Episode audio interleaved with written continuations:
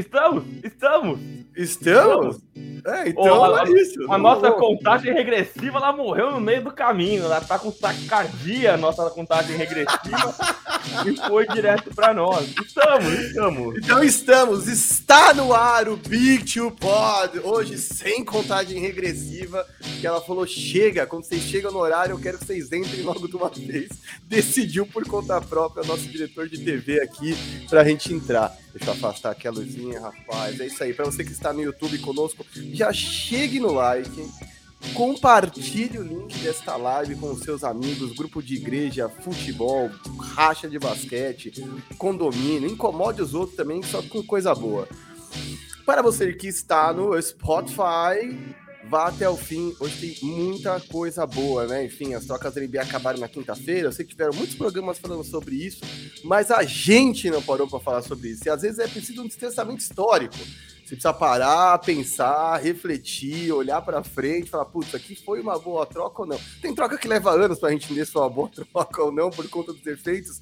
Imagina com movimentações bombásticas como as que a gente teve é, nessa quinta-feira. Então vamos lá. Primeiro de tudo, se você não é inscrito no canal, se inscreva. Se você ainda não nos segue no Spotify ou no seu agregador favorito de podcast, nos siga. Acione o sininho se você está no YouTube. Já mete o dedo no sininho aí, porque você vai ser notificado toda vez que a gente entrar ao vivo. E isso é a melhor coisa do mundo, porque ninguém entra no YouTube e fica procurando se tem conteúdo novo nos canais favoritos. Você tem que ser notificado que tem coisa nova e aí você entra e dá de cara com uma coisa legal para assistir. Uh, após fazer tudo isso, deixe o like, comente, compartilhe. Antes de abrir a live, eu meti aqui um chegue cornetando já, chega rindo, porque hoje vai ser bem divertido. Eu acho que algumas mudanças na NBA não foram tão significativas assim para os times, embora as trocas tenham sido bombásticas, e a gente vai meter o dedo na ferida aqui. Então, antes de mais nada, citar o trindade.imports, nosso parceiraço em moda esportiva. Para hoje não rolou, para semana que vem eu vou rodar alguns vídeos com as novidades em camisas que ele tem lá de NBA e, cara, uma mais linda que a outra, e agora ele está começando a trazer Authentics, finalizadinha, bonitinha, versão de jogo, coisa linda. Entra lá, arroba trindade.imports, melhor da moda esportiva, em camisa, camiseta, boné, acessório, o cara tem absolutamente de tudo, até a camiseta nova do PSG. Eu vi que muita gente curtiu. Apoie o Big Two, meu amigo, via superchat ou pix, arroba. Lembrando que em qualquer momento, a gente agora não está fazendo nenhum sorteio, mas se você faz qualquer tipo de contribuição para a gente via superchat ou pix, assim que a gente fizer um sorteio, seu nome já está lá. Bom, o Marquinhos ele congelou pelo menos nos recados principais que vocês já sabem quais são, né? É, se inscrever é, no canal do Área, assinar, acionar o sininho para você receber sempre que a gente estiver no ar. Vocês já sabem que eu e o Marquinhos estamos no ar aqui todo sábado, mas a gente sai também de conteúdos é, on demand quando a gente não consegue casar as agendas. Então, é, você aciona o sininho, você está sempre notificado quando a gente entrar no ar. As nossas redes sociais estão aqui embaixo. Marquinhos no Instagram e eu no Instagram, Veronese Gabriel. Marquinhos, o ótimo influencer de Instagram. E eu no Twitter aqui, o Marquinhos, o 984. E eu, o G Veronese. É, eu, antes do Marquinhos voltar para cá, ele vai reiniciar o, o, o computador dele. É, eu queria dividir uma coisa muito legal que a gente sempre fala para você compartilhar com seus amigos, com seus brothers. É, eu não sei se vocês aqui, essa galera aqui no comentário está nessa, nos comentários estão aqui com a gente, mas, pô, a gente sempre divide para, pô, manda pro grupo, manda no negócio, manda não sei o que lá. Eu tive sempre um, um, um grupo muito nichado de, de basquete entre os meus amigos, então pouquíssimas pessoas curtiam. E essa semana, pô, a gente começou a dividir, esse ano começamos a dividir fantasy, começamos a, a, a, trocar ideias.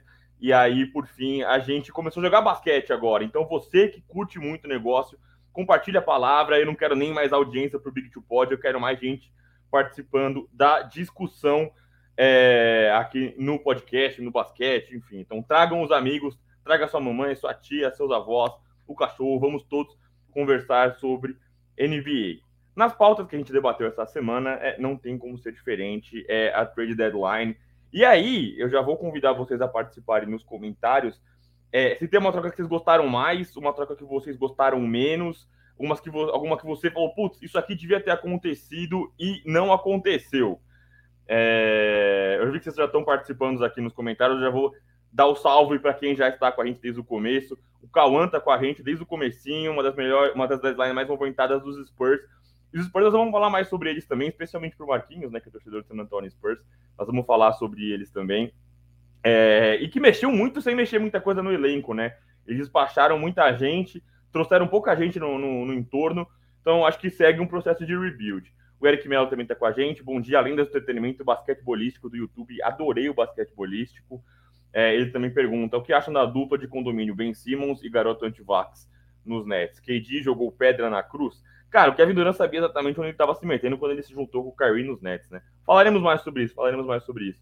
Daniel Soares também, bom dia aos reis do entretenimento, um abraço pro Daniel.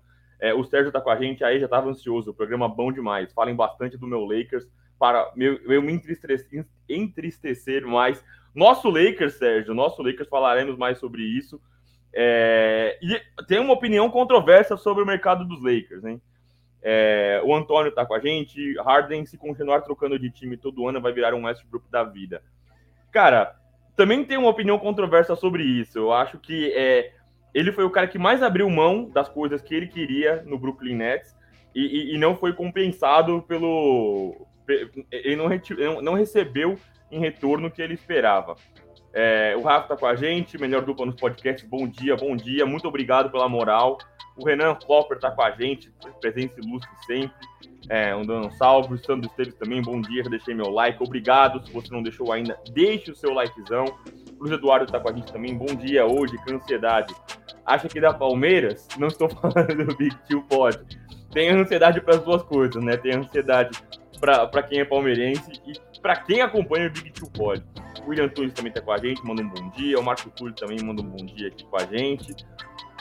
O Sandro Esteves pergunta: acho que nesta troca entre Sixers e Nets, quem ganhou foi os Nets. O que acham? Falemos mais sobre isso. O homem voltou e já vi que está numa forma alternativa de imagem aqui. Vem, amigo Marquinhos. é isso. Enquanto eu não consigo restabelecer o computador aqui, não vou deixar você esperando. Vamos tocar aqui pelo celular e bora, velho. Porque tem muito assunto hoje e a gente vai seguir a risca a pauta e o tempo hoje, porque tem um grande evento que eu não posso citar qual que é, que senão o Vero vai se tremer inteiro aí, mano. É, aniversário de amigo, é isso. Não é nada que vocês estão pensando, não é nada de final com o Mundial, nada disso. É, é aniversário de parceiros. Exatamente. Começando, enquanto o Marquinhos estava ausente aqui, ele foi fazer o xixi dele, eu já passei aqui pelos comentários para quem mandou o primeiro bom dia e já convidei para mais comentários sobre as trocas. Mas vamos abordar, acho que a principal de todas, amigo Marquinhos, que é o fim da novela Ben Simmons, né? É, ontem eu participei do Overtime com o pessoal do Live Basketball e eu acho que é, eu, eu, eu, comentei que eu acho que é uma das poucas trocas da NBA onde todo mundo saiu vencendo. Você pode achar que alguém ficou é, é, um pouco mais na frente do que o outro, mas é difícil uma troca. Sempre que essas trocas rolam, a gente quer apontar um dedo para alguém que saiu perdendo, né? Pô, ah, esse time foi assaltado, não sei o que lá. Acho que essa troca, inclusive os jogadores envolvidos, todo mundo saiu vencendo. Eu acho que todo mundo foi pro lugar que, que, que merecia. Eu até brinquei com o Guilherme Giovannone, né? Ele, eu brinquei com ele. Do Ben Simmons, que eu acho uma grande palhaçada, né? O cara ficou um ano fazendo birra ali, e assim, com todo respeito aos problemas mentais dele, as questões que ele lida, eu e o Marquinhos, a gente sempre defende essas pautas aqui no Big Two Pod, mas o cara entra com o celular no bolso e tal, e aí o Giovanni brincou. Cara, ele caiu pra cima, né? A punição dele foi jogar num time talvez melhor do que o Philadelphia 76ers, né? Com mais talento, enfim. Mas vai você, Marquinhos, comece você, o que, que você acha? Cara, vamos lá, vamos começar. Eu vou até, enfim, você que está no comando das tarjas aí, para quem está no YouTube com a gente. Eu acho que a primeira coisa é comemorar o fim da novela Ben Simmons. Eu não aguentava mais falar nisso, não aguentava mais a enrolação que girava em torno disso. Como diria a Veronese, vou roubar a frase de Gabriel Veronese agora e dizer que todos nós caímos no notático de Daryl Morey, que bancou até o fim sua decisão com o cara que ele queria desde que James Harden estava no Houston Rockets. Então, ele bancou a briga, foi até o limite para conseguir exatamente o que ele queria, é, do ponto de vista Ben Simmons, tá, cara? Eu não sei em que momento que ele tá mentalmente, quer dizer, eu sei que ele vai ter uma cura milagrosa para atuar o quanto antes no Nets, mas eu digo o quão focado ele tá, o quanto ele estava treinando, a gente não sabe exatamente em que pé que isso tá. Isso é uma coisa importante, é um detalhe É, o cara basicamente não joga basquete competitivo desde maio, junho do ano passado. Faz bastante tempo que esse cara é, tá fora e não tem nenhum problema exatamente, né? Não é que ele tá se recuperando de uma cirurgia, de uma fisioterapia e fazendo uma volta gradual. Não, ele tá simplesmente parado, por decisão própria. E aí, é, cara, eu acho que ele é um encaixe, teoricamente, perfeito para esse Brooklyn Nets. Ele traz para eles o que faltava, que é defesa, é, vai dar uma habilidade como playmaker, é, uma versatilidade como playmaker para esse time que eu acho que é muito importante. E, cara, de verdade, eu acho que nesse momento, apesar do bando de louco que está nesse vestiário, é, que o Nets levou ligeira vantagem nessa troca.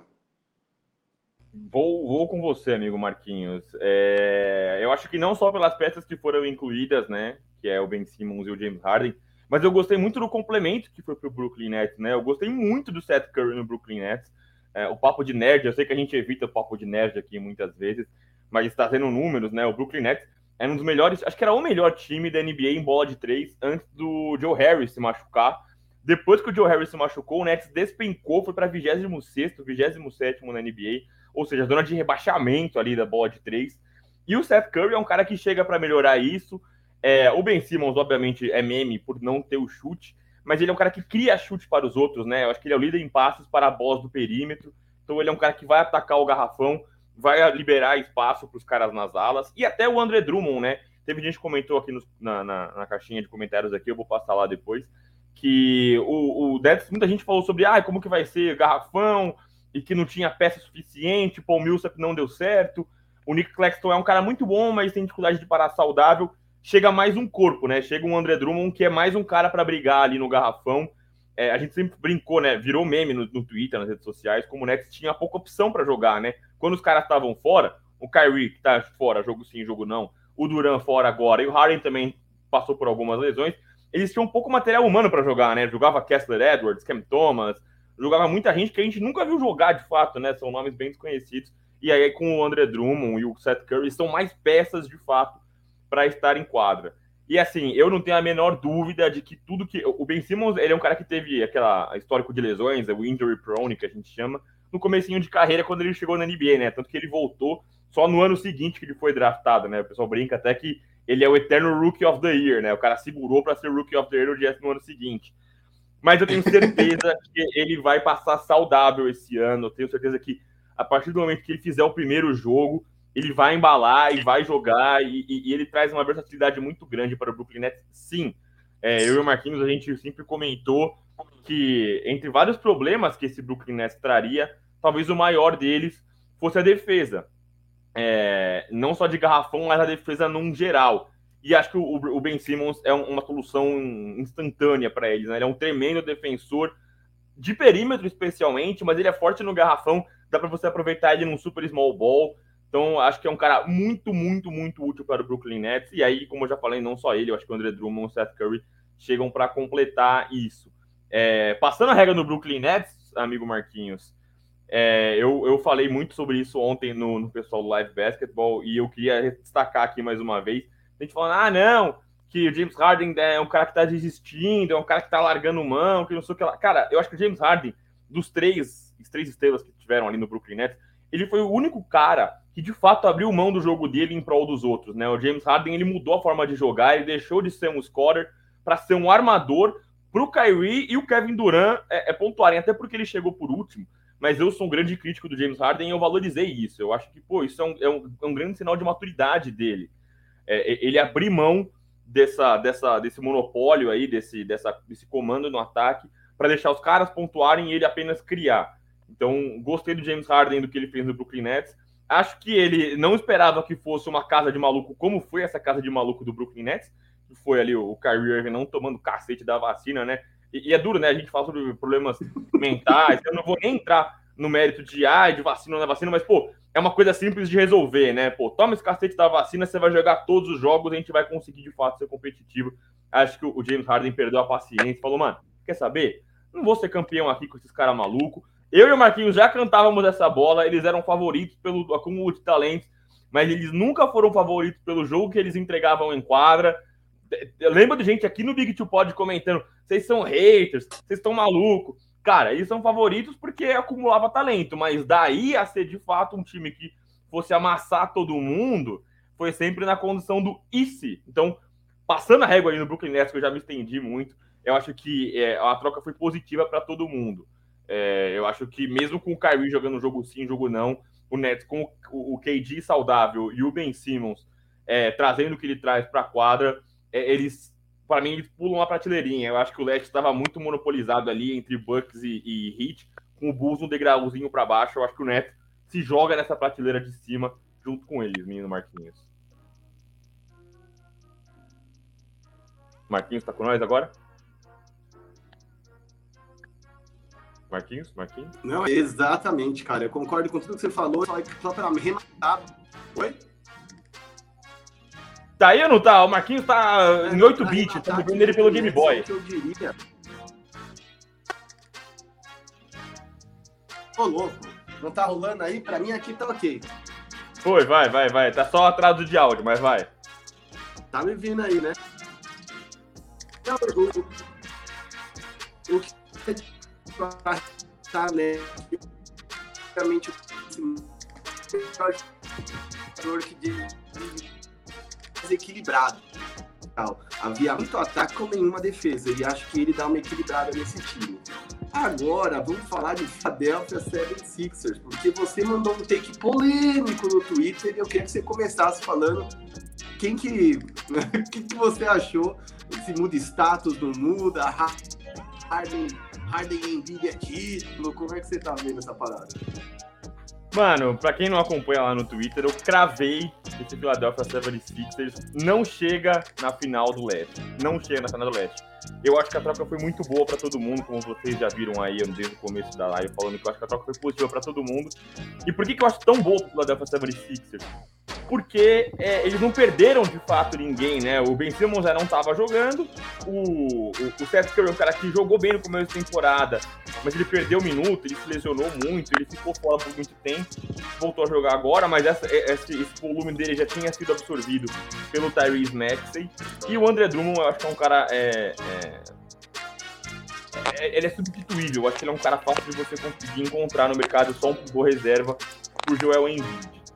É, dito isso, eu acho que o Philadelphia ainda não, não, não se, se candidata a finalista do leste por conta, especialmente da competição que ele vem na conferência. Eu acho que o time do, do Philadelphia é, tem uma troca excelente. Eu acho que o encaixe vai ser mais fácil do que a gente imagina. Eu não acho que é um encaixe tão difícil. O James Harden estava dividindo a bola com dois caras, né? Com o Kevin Durant e com o Kyrie Irving, ele vai dividir a bola com um cara só, com o Joel Embiid, que é um cara que também sabe dividir bola, ele tá numa temporada monstruosa porque ele tem que carregar esse ataque. Mas ele é um cara que consegue dividir bola também, é um cara que sabe dividir bola, então eu acho que vai ser uma coisa mais orgânica esse, esse encaixe com o Philadelphia 76ers. Só acho que o elenco não ficou profundo, eu acho que ainda faltam é, opções para esse Philadelphia 76ers é, de fato brigar no leste. E eu acho que os outros times na, na conferência estão mais cascudos do que eles, né? Eu acho que Miami Heat está numa posição diferente, Milwaukee Bucks está numa posição diferente, o próprio Chicago Bulls, mesmo com as lesões, está numa posição diferente. É, eu não sei se o Marquinhos, o que, que ele pegou dessa análise toda. Pode, inclusive, desligar seu celular que tá ligado ainda no StreamYard. Eu tô vendo aqui na tela de baixo. Pode fechar o StreamYard aí no celular. Eu, eu, eu acho que só travou, só. Mas é isso, não tá rolando. O Marquinhos tá com emoção hoje. O Marquinhos ele tá no multiverso aqui Mas eu acho que o Philadelphia ainda não se chancela pra final de Conferência Leste. Não, tô contigo, cara. Eu também não acho. Eu acho que foi muito importante manter é, Tarsi Maxi, Uh, Taibo, como a disse aqui, ó, eu até acompanhei o fã deporte aqui, o Guilherme Diogo falou. É... E aí, o, o, só o que eu acho, cara, é que assim, o Harden e o Embiid são dois dos caras com maior volume ofensivo dependente de isolation. O que, que isso quer dizer? São dois dos caras que mais jogam no 1x1 na NBA. Só que o Harden tá chegando no time do atual seríssimo candidato a MVP. O Jokic está fazendo uma temporada incrível, mas o time dele não vai a lugar nenhum. Se o Philadelphia se mantiver onde está ou subir, o Embiid é o verdadeiro candidato a MVP. E aí, nesse ano, nesse exato momento, um Harden que, desde, sei lá, o meio da temporada passada não mostra seu melhor basquete, talvez já tenha passado do prime. A gente, enfim, sacrificou o jogo, vinha jogando muito bem, mas as contusões limitaram o final da temporada dele lá no, nos Nets, né? Levando em conta a temporada, enfim, playoffs. É, tanto é que o, o, o KD teve que carregar o time nos playoffs. E aí o Harden que chega aqui, por mais que seja um cara que aos poucos vai ganhar motivação e tudo mais, ainda não é um cara que tá no seu pico físico, mental e alinhado e vai ter que novamente abrir mão da bola e deixar o Embiid brilhar. Ou trabalhar, enfim, nos corta-luzes, nos pick and pops, enfim, tem uma série de variações muito interessantes que eles podem fazer taticamente para tentar dominar o leste. Vão. Cara, eu não sei. Eu não boto essa fé toda. Eu acho que o Seth Curry vai fazer falta sim. É, eu não acho que dá para confiar em Tobias Harris. Eu acho que o, o Philadelphia tem caras muito interessantes que são ativos que não dá para perder e que para o futuro serão muito interessantes. Estou falando de Matisse Taibo na defesa, estou falando de Tyrese Maxi, enfim, tem outros caras lá muito legais. E o Embiid e o Harden são uma combinação boa. Não é que o time ficou pior, porque não tinha como ficar pior. O, o Ben Simmons não estava lá, quer dizer, qualquer coisa que venha no lugar do Ben Simmons é uma excelente troca. Mas se isso torna esse time melhor que o Nets, por exemplo, se isso torna esse time, sei lá, Melhor que o Hit, cara, eu tenho minhas dúvidas. Eu acho que a gente vai ter que esperar para ver, mas por enquanto não coloco minhas fichas, assim como você, porque acho que eles vão ter muita dificuldade para dividir bola. É, e eu acho que o Harden precisa mostrar, ao menos para mim, tá? Marquinhos aqui do Brasil, a milhares de quilômetros de distância, se ele não quiser dar importância nenhuma, não dê. Que ele não é um desistente, cara. Que ele é um cara que vem para vencer, que ele tem capacidade de liderança várias coisas ao longo da história do James Harden, e eu incluo aqui a treta que ele tem com o Yannis Antetokounmpo, mostram que muitas das coisas que ele faz são movidas por objetivos muito egoístas, muito voltados para ele próprio, o legado dele, a estatística dele, o MVP que ele acha que ele merecia ter. E eu acho que ganhar um título não é sobre isso, cara. Ganhar um título é sobre o que o Joe Burrow fez ontem no NFL Awards, que ele foi lá e recebeu um prêmio pelo cara que se, a superação da temporada. E aí ele até fez uma parada meio, enfim, cinematográfica lá de ganhou o troféu, deixou ali em cima do meio e falou assim: "O que me interessa é o de domingo, é o Super Bowl". E aí, sabe, tipo, você percebe que o cara, ok, muito obrigado pelo reconhecimento, mas não é isso aqui que eu quero. E eu preciso ver mais disso do Harden, porque até hoje que eu vi do Harden, é um Harden mais satisfeito em MVP do que com título porque ele teve grandes chances de carregar outros times. E a gente lembra o que aconteceu contra o Spurs, que eu tenho muito prazer em lembrar. A gente lembra o que aconteceu contra o Lakers, enfim, várias outras oportunidades em que o time dele desperdiçou 20, 30 bolas de três sem acertar nenhuma, e ele, em momento algum, assume o controle do time, chama a rapaziada no huddle ali e fala: galera, vem na minha, vem comigo, eu vou ajudar vocês, todo mundo vai crescer e produzir. E nesse momento, o Philadelphia era esse time, né? Com Seth Curry, com Matisse Taibo, com o Terence Max e com todo mundo que estava lá, havia um, um, um, grupo muito coeso. E eu não sei o quanto que ele vem para unir, quanto que ele vem para separar.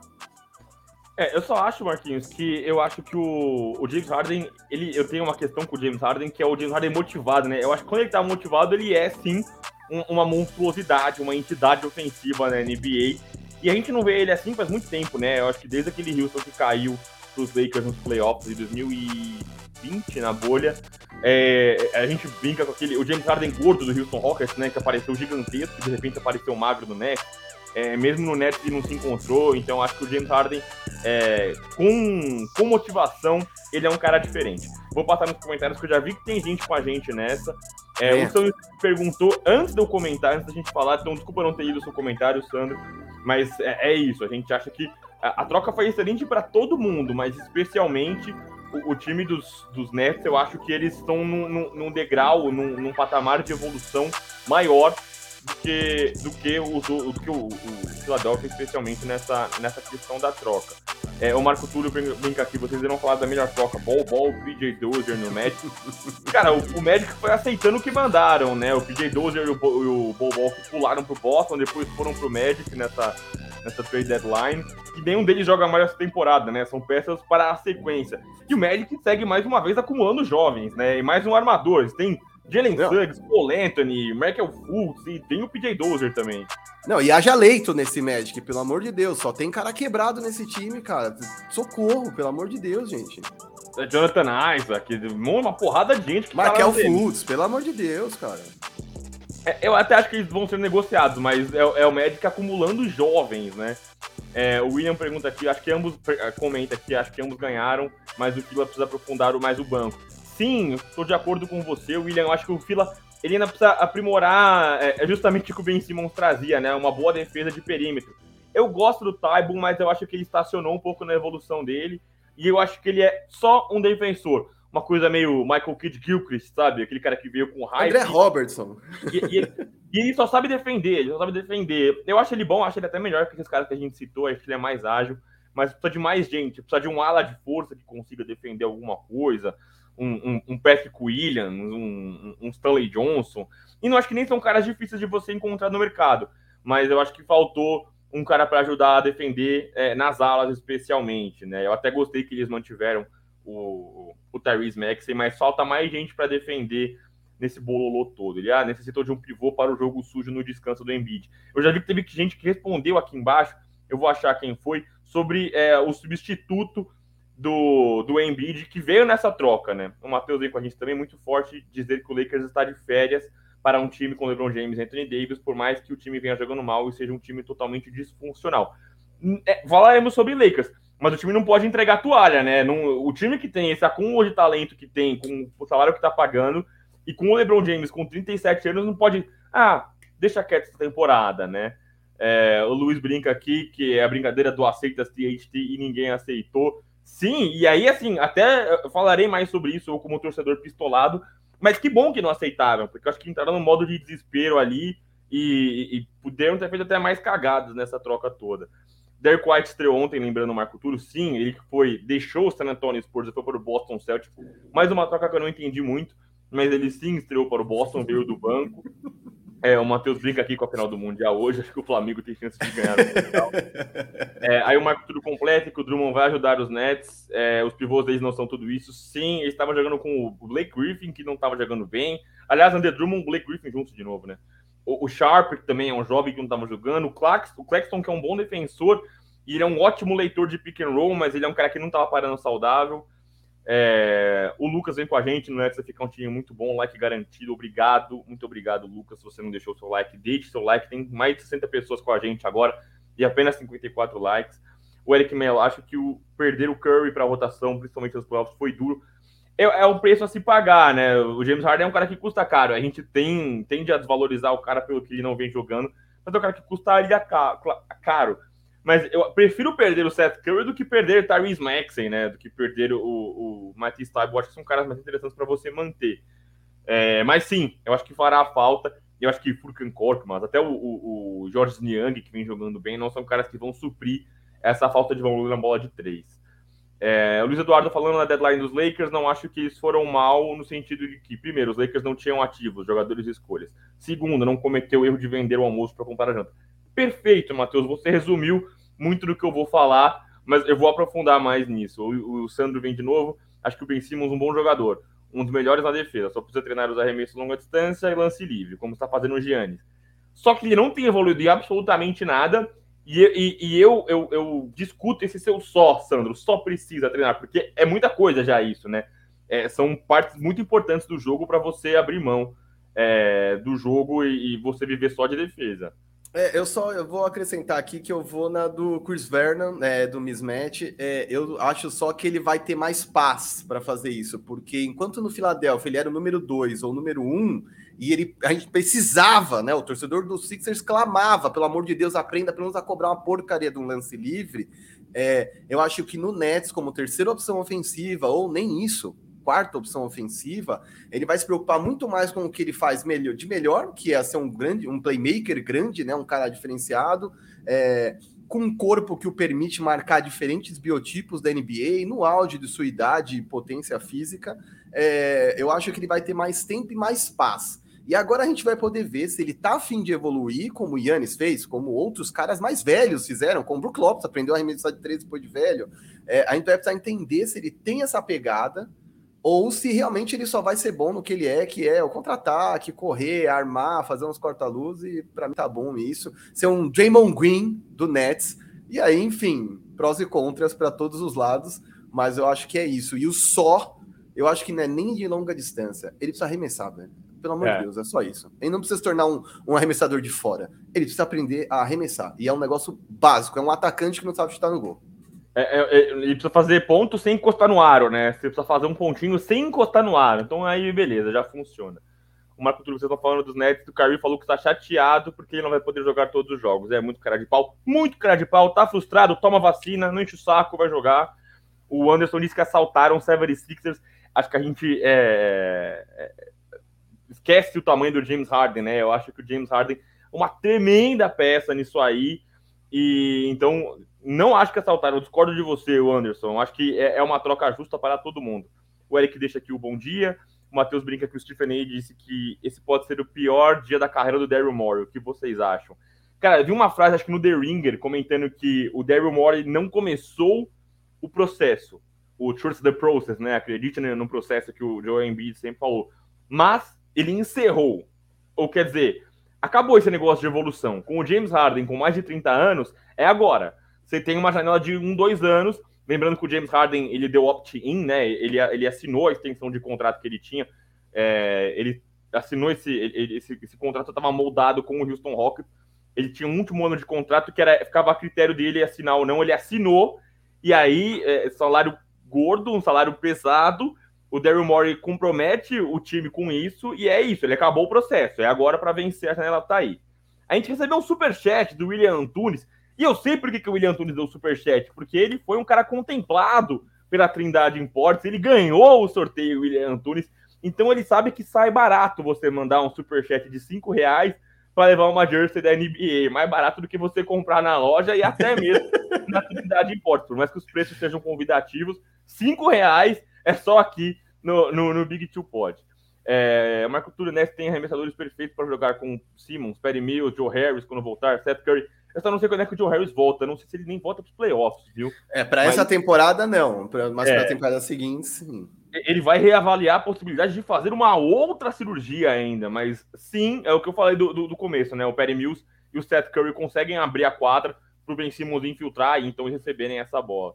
É, o Lucas da Silva, Ben Simmons vai melhorar a defesa dos Nets. O Eric Silva, e esse contrato curto do Harden pode ser um problema para o futuro? Eu acho que o Harden e o Daryl Morey são carne unha uma gêmea, cara. Eu acho que eles vão é, é, estender aí essa relação.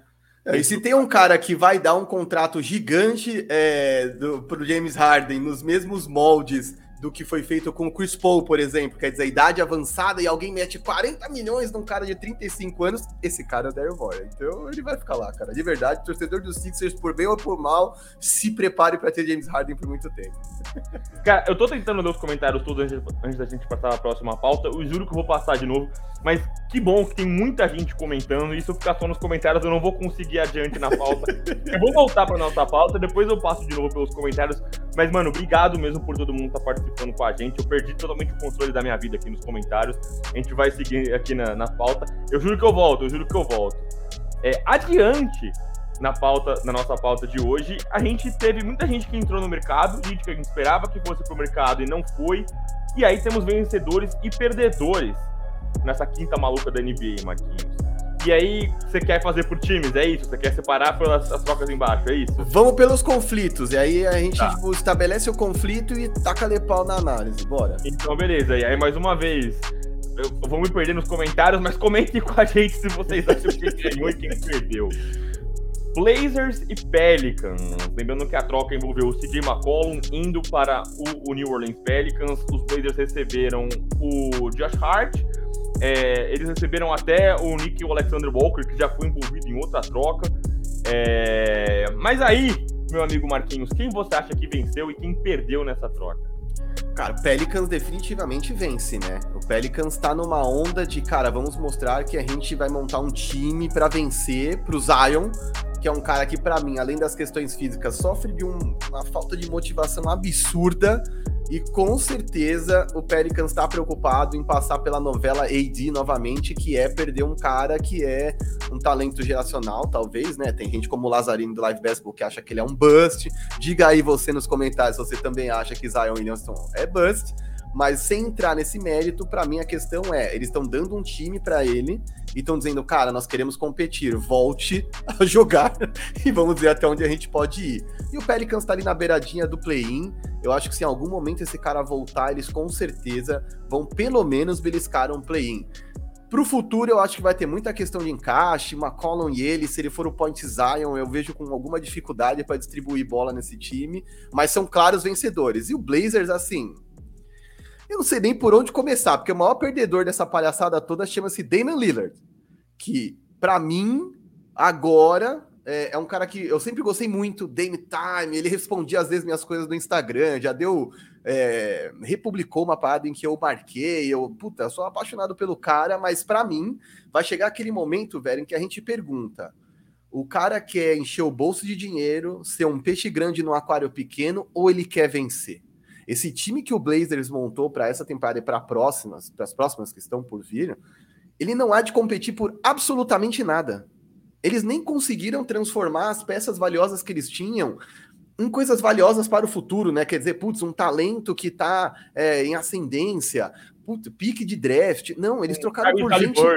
É, eles trocaram por gente bizarra. E aí, até o João Lima do Pod 48 Minutos, a gente ficou brincando ali no, no Twitter, porque os caras, ah, o, a, o front office do, do Blazers, né? A diretoria disse que é, está pensando no futuro. E aí ele falou: ah, tá pensando no futuro com trade exception, com, com gente que chega em contrato expirante. Desculpa, vocês não estão pensando no futuro. Vocês estão limpando o teto salarial e afundando o time de vez no, no no, no, no tanking, cara. E aí, para mim, é se o Lillard ficar, desculpa, Fidelidade tem limite, ele já cumpriu tudo que ele tinha para cumprir no Blazers, ele sair agora e não deve nada a ninguém, nenhum tipo de explicação. Assim, nem que a gente tivesse direito de cobrar, não é a mesma questão de Kevin Durant saindo do OKC para Warriors. É um cara que chegou no limite máximo num time que, quando ele pediu para ser reforçado, piorou. E aí, para mim, se ele fica, ele quer grana, cara. Agora é hora da gente ver do que o Damon Lillard é feito, porque o Prime já está acabando. E a decisão agora vai ser difícil. E é uma série de movimentações horrorosas, né? O time do Portland Trail Blazers que depois pegou, é, precisava de um pivô reserva, aí pegou o, o Corey Zeller, que, mano, pelo amor de Deus, cara, com todo respeito ao cara, não, não soma nada, não acrescenta nada. Aí o Carmelo jogando bem não foram a lugar algum. Aí trocaram o Gary Trent Jr. pelo Norman Powell. E assim, o Trent Jr. é um cara muito mais, mais jovem, tá jogando pra caramba no Toronto Raptors, tá metendo papo de 4, 5 bolas de 3 por jogo tá defendendo muito, tá dando estilo. É, é, é um cara que talvez complementaria mais o jogo dos caras do que um, um, um, um Norman Powell, que é um cara mais velho. É, você troca ali o CJ McCollum. Eu e o Marquinhos, a gente cansou de desenhar trocas boas do CJ McCollum para o Portland Trail Blazers, e você sonhou ali com um Ben Simmons, com o Carl Anthony Towns, com o Aaron Gordon, e no fim você troca ele por um Josh Hart. E assim, eu sou torcedor do Lakers, eu adoro o Josh Hart, ele acho um tremendo defensor mas só, entendeu? É, eu brinquei no dia com o Buga, né, o Ricardo Bugarelli, eu comentei com ele, e ele começou a desenhar como é que ficaria o time e tal.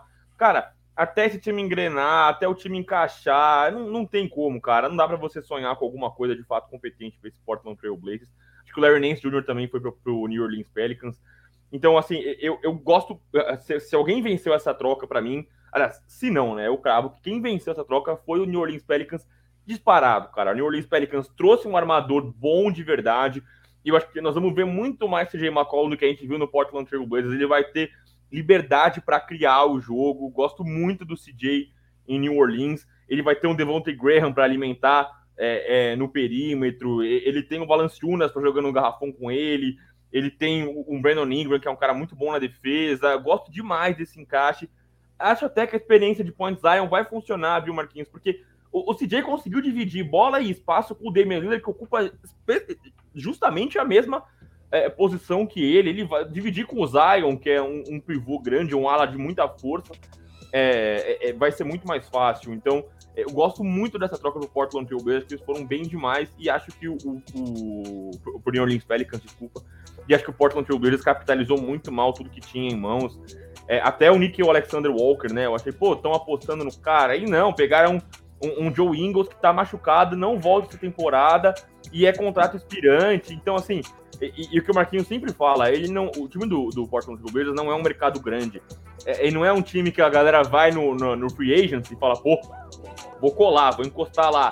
Vai ser difícil eles atraírem nomes grandes. Tem pouca gente legal nesse mercado de free agency agora. Os nomes mais legais é tudo player option. Então os caras devem querer ficar nos lugares onde eles estão. Não vão querer ir para um time que não sabe para que, que futuro que vai ter. Então, cara, eu vejo terrível mais uma movimentação do, Port, do Portland Trail Blazers.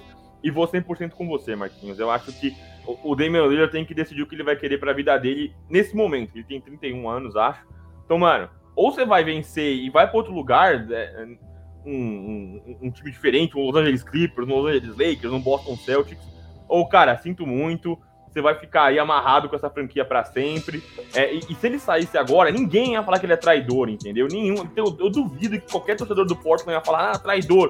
Cara, ele já entregou a vida dele para Portland, já não deve mais nada à franquia. Então, mano, vai vencer, cara. Vai vencer. Sonhe com coisas grandes, entendeu? Vá, a, a, siga a sua vida.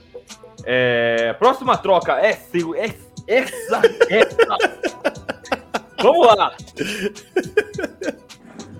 Washington Wizards e Dallas Mavericks. A troca foi é, o Spencer Dinwiddie e o Davis Bertans do Washington Wizards para o Dallas Mavericks e o Kristaps Porzingis para o Washington Wizards. Marquinhos, faça as honras você.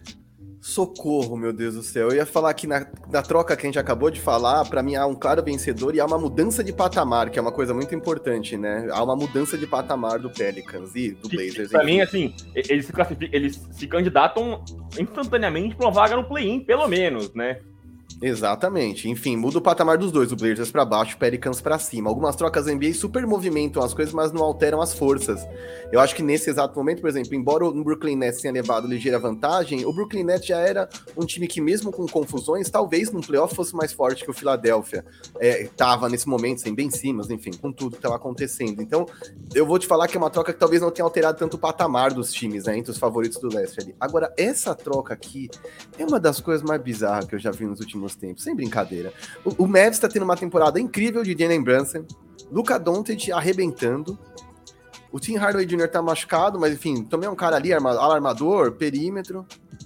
E aí eles trazem Spencer de Windy. Pra quê? Eles se livraram do Porzingis, só isso. Para mim era uma questão de relacionamento. Porzingis e Luca nunca se deram bem. É, devia ser um clima pavoroso, porque o Luca não respeitava o Rick Carlisle na temporada passada, e também não gostava do Porzingis, também não gostava do Luca, e também não gostava do Rick Carlisle, era uma coisa horrorosa. É, e aí, enfim, só para não me estender, porque eu realmente achei que foi uma troca horrorosa e péssima, assim, guarda as devidas proporções para os dois times. É, o Davi Bertans é um cara que não serve para absolutamente nada. É, e tem um contrato gordo, é um cara difícil de, de você trocar, é só numa troca bizarra dessa que você vai se livrar de um cara como ele. E o Wizards, cara, ganha um cara que é uma potencial arma quando está saudável, coisa que não costuma acontecer com muita frequência. É um cara que eles não tinham, principalmente com a saída do Montrezl Harrell. Vai ser um cara grande para atuar ali, com certa versatilidade. Não é um cara que gosta de se sujar, então não vai ver ele brigando por rebote, mas vai ver uma arma ofensiva diferente, né? Quer dizer, eu acho que eles não tinham nada parecido com ele por lá mas resolve um total de zero problemas, né? Se o Bradley Bill tava esperando, assim como o Damian Lillard, pô, reforcem o time porque eu quero brigar por alguma coisa, meu amigo, vai seguir não brigando por absolutamente nada. Vou com você nessa. Quando essa troca aconteceu, eu fiquei um tempo sem entender de fato o que estava rolando, né? Meu primeiro pensamento foi, pô, o Dallas se livrou do contrato do Porzingis. Despachou o contrato do Porzingis. Aí eu olhei o contrato do Dinwiddie e do Bertans e são totalmente indigestos. São contratos. É, é, não são aqueles contratos que vão matar a sua, a sua, o seu cap space e tal. Mas são contratos que vão. Não é simples você lidar com eles. Não é um cara que você despacha de qualquer forma. É, e aí, falando só sobre salário. Aí eu pensei, pô, o Dallas despachou o Kristaps Porzingis mesmo, né? Eles não despacharam o salário. Eles não se livraram do salário do cara. Porque existe isso, né? O Cleveland Cavaliers, por exemplo, ele despachou o salário do Rick Rubio, não o Rick Rubio em si, porque uhum. estava jogando bem lá. Agora, eu acho que o, o Dallas se livrou do Kristaps Porzingis. Acho que os problemas de relacionamento ali é, falaram altíssimo. Se alguém tinha dúvida sobre isso, né, sobre boato e tal, agora pavimentou tudo, tá claro que, mano, é birra entre os dois. E aí me intriga demais a troca para todo mundo, né? Lembrando que o Wizards também é, existia alguma coisa sobre problemas de relacionamento entre o Jim Weedy e o Bradley Bill, né? O Jim Weedy falou que ele era pouco escutado lá nos Wizards, que ele tinha pouca voz e o Bradley Bill é, o Marquinhos ele é um defensor de Bradley Bill, ele acha que o Bradley Bill tem que fazer as malas, mas eu acho que ele tem culpa nisso tudo. Eu acho que o Bradley Bill tem muito coisa de o time é meu, desde que saiu o John Wall, eu que mando no bagulho. É, e aí, pô, você tem que saber dividir, né? Eu, eu, elogiei tanto o James Harden sobre saber dividir bola e, e, entender seu espaço. Eu acho que o Bradley Bill virou uma prima dona, como eles falam, né? Uma diva lá no, nos Wizards e quer que o time seja dele. E aí, em termos de encaixe, cara, eu acho horroroso, porque assim, a gente sempre falou que o Dallas estava jogando muito bem. Quem acompanhou, os últimos Big Two Pods aqui, a gente elogiou muito a defesa de Dallas, como o Jalen Brunson estava jogando demais. E, pô, talvez os caras tivessem a um ala, um ala grande, para competir de fato na, na, na, Conferência Oeste. Então, pô, podia ser um, um, Robert Covington, podia ser um Jeremy Grant, podia ser um Harrison Barnes, podia ser esse cara grande. E aí, assim, ah, pô, não foi difícil de encontrar no mercado, não achou a troca, a troca é, ideal. Cara, que você trocasse por um outro pivô decente, né? Um Sabones que tava aí pipocando na, na, na trade deadline, tava todo mundo querendo, um Miles Turner traz um outro pivô, cara. Não, eles trocaram o Porzingis por um Weed que vai tirar a bola da mão do Jalen Brunson. É um, é um cara que vai é, interromper esse crescimento do Jalen Brunson. É, o Lucas já tinha aliviado esse, essa carga de, de, ataque, né? Ele já tinha conseguido dividir com o Jalen Brunson. O Weed vai tirar a bola da mão dos dois, é, vai roubar a minutagem dos caras. Não é um cara que contribui na defesa. É, é um cara que tem um salário ruim. O Davis Bertans foi só passar férias ali em Dallas. É, terrível. E aí você ainda perde um pivô. E você pode gostar ou não gostar do Porzingis, mas é um pivô, entendeu? É um cara para ocupar esse espaço.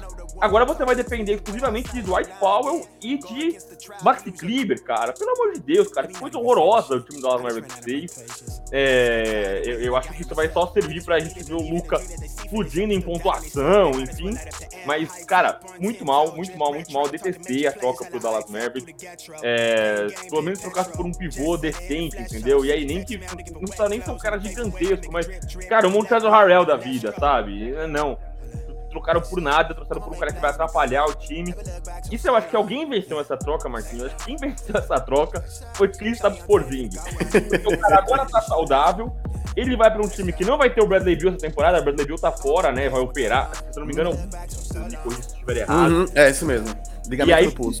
E aí o pulso é terrível, né? Porque o pulso, o cara é, recuperar a mobilidade de arremessar é tenebroso. Então, assim, Kristaps Porzingis vai ser o dono do time agora nesse momento, né? Ele vai dividir a bola com o Raulzinho, o Caio Kuzma e o Hashimura, né?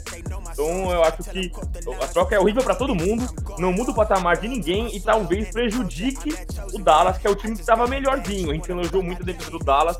Acho que terrível agora o, a, a, troca para o Dallas Mavericks. Eu vou aproveitar e passar para a próxima troca, Marquinhos. E aí eu vou falar aqui a próxima troca que a gente escolheu e vou te passar para você. Enquanto você estiver falando, eu vou ler os comentários.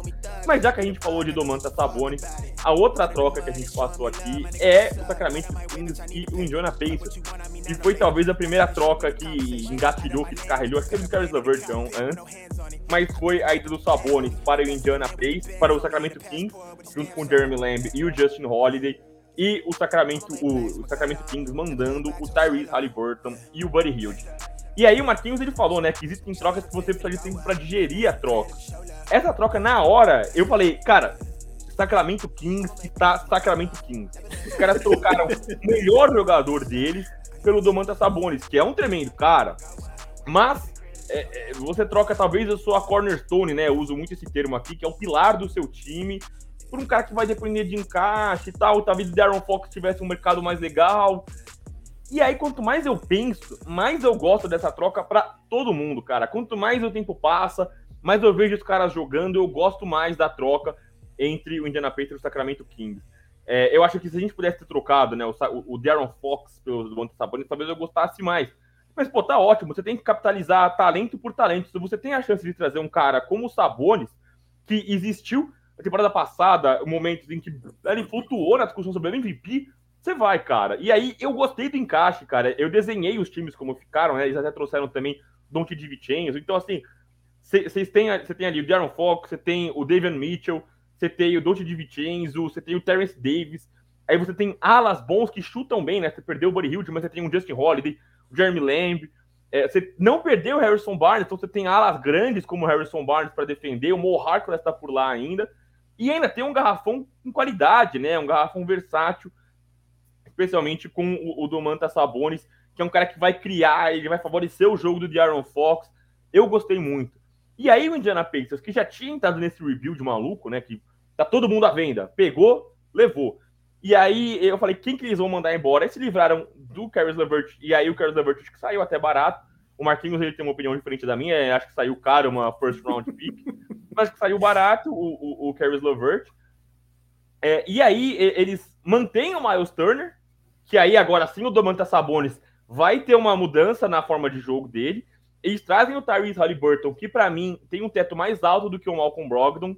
O Malcolm Brogdon que também não para saudável, mas o Tyrese Halliburton vai ser um cara que vai defender melhor, ele defende muito bem, vai ser um cara que vai comandar as ações ofensivas e tem evoluído muito bem, jogou muito ontem. E, cara, o Buddy Hilde jogou muito ontem e jogou como ele nunca jogou em Sacramento, cara. Ele jogou criando, ele jogou armando. É, eu não lembro direto, direito o nome do, do rapaz, é o Nicaias, acho que o Marquinhos sabe quem que é no Twitter, Nicaias Duncan.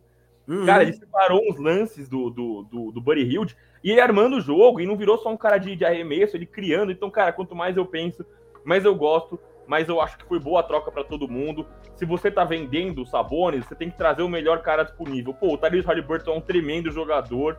O Buddy Hilde foi muito bem também. Acho que o Sacramento Kings é, a gente brinca aqui que ele é maior seca da história da NBA, né? De, acho que não é da história, mas em vigência, né? Acho que é a uhum. maior seca ativa da NBA que não pega playoff. Então, pô, é um mercado pequeno, qualquer vitória é vitória. Se eles conseguirem ir para os play-in play nesse ano, já é um passo à frente do que eles têm nas últimas temporadas. Então, cara, eu gostei, gosto muito da troca, acho que foi boa para todo mundo. Acho que o Indiana Pacers tem boas peças ali para, é, se não embalar e brigar para o playoff, mas ser competitivo no leste e o Sacramento Kings no oeste.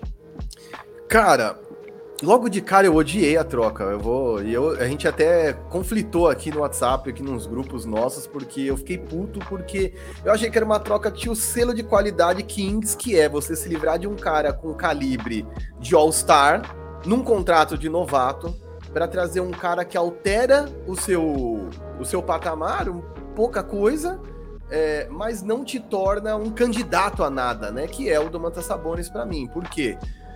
Em princípio, eu pensei, cara, tudo bem, o Domantas Sabonis é bom, ninguém aqui tá dizendo que não serve para nada, mas eu quero dizer o quanto ele altera o status atual do Kings para que eles briguem por efetivamente alguma coisa. E aí o Vero me chamou a atenção para essa coisa que realmente faz muito sentido, que é o lance de que para quem não vai aos playoffs há tanto tempo, para quem é lar das piadas, para quem passou Luca por Marvin Bagley, quer dizer, a reconstrução precisa ter paciência, precisa ser feita gradualmente. E nesse esquema, se voltar para um play-in, para Sacramento, cara, já é uma tremenda vitória, entendeu? Vamos aos poucos galgando melhoras.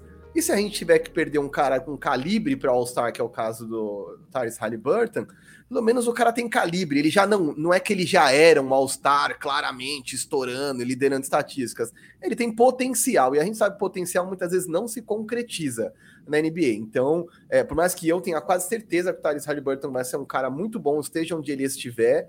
A partida dele foi bem dolorida, tem várias histórias aí da galera contando que ele chorou no vestiário, o time inteiro sentiu muita saída dele, mas é inegável que as últimas duas partidas do Kings foram incríveis os caras chegaram as novas peças e eles estão ainda meio jogam bagunçado, não sabe o que cada um faz, mas não falta iniciativa, não falta briga. Acho que foi uma principalmente uma mudança de tom no vestiário. Não é, ah, estamos aqui por estar. Não, cara, a gente tem condições de competir, temos um time talentoso que pode beliscar um play-in no Oeste. E, cara, na atual bagunça que está, quer dizer, é, a gente estava falando de Mavis e falou de um Mavis que a gente achou que podia se reforçar para definitivamente brigar por algo nos playoffs foi um Mavs que piorou. Quer dizer, tem um monte de gente numa zona do limbo ali que não vai a lugar nenhum. Então, acho que o Kings pode sim beliscar um play-in e, cara, tudo bem. Talvez seja bom para eles, né? É, eu acho que. Eu tô até lendo aqui que o Lucas Davi mandou um como pode ser ruim uma troca que você recebe Domantas Tabones. Não, ruim não é de forma alguma. Eu só acho que não necessariamente ia tornar o Kings candidato a alguma coisa. E aí o Vero me trouxe pro pé no chão, que é calma, cara não tem o que fazer, entendeu? Eles não têm nem ativo, nem talento geracional no time para brigar pelo topo do Oeste. Então, qualquer degrau que eles aprendam a subir pouco a pouco já os ajuda. No caso de Indiana, eu, eu, preciso ver mais, cara. Eu confesso que Indiana eu acho que eu vou precisar assistir, prestar atenção. O que, que o Rick Carlisle vai fazer com o Tyrese Halliburton e, e, e Miles Turner mas a gente deve vir sim ver o Miles Turner quando voltar muito mais animado em jogar, com mais espaço. É, e eu acho que essa perspectiva é boa, quer dizer, eu acho que muitas vezes você precisa movimentar. A gente aqui fica tão ansioso por trocas, fica tão puto quando não rola nenhuma troca.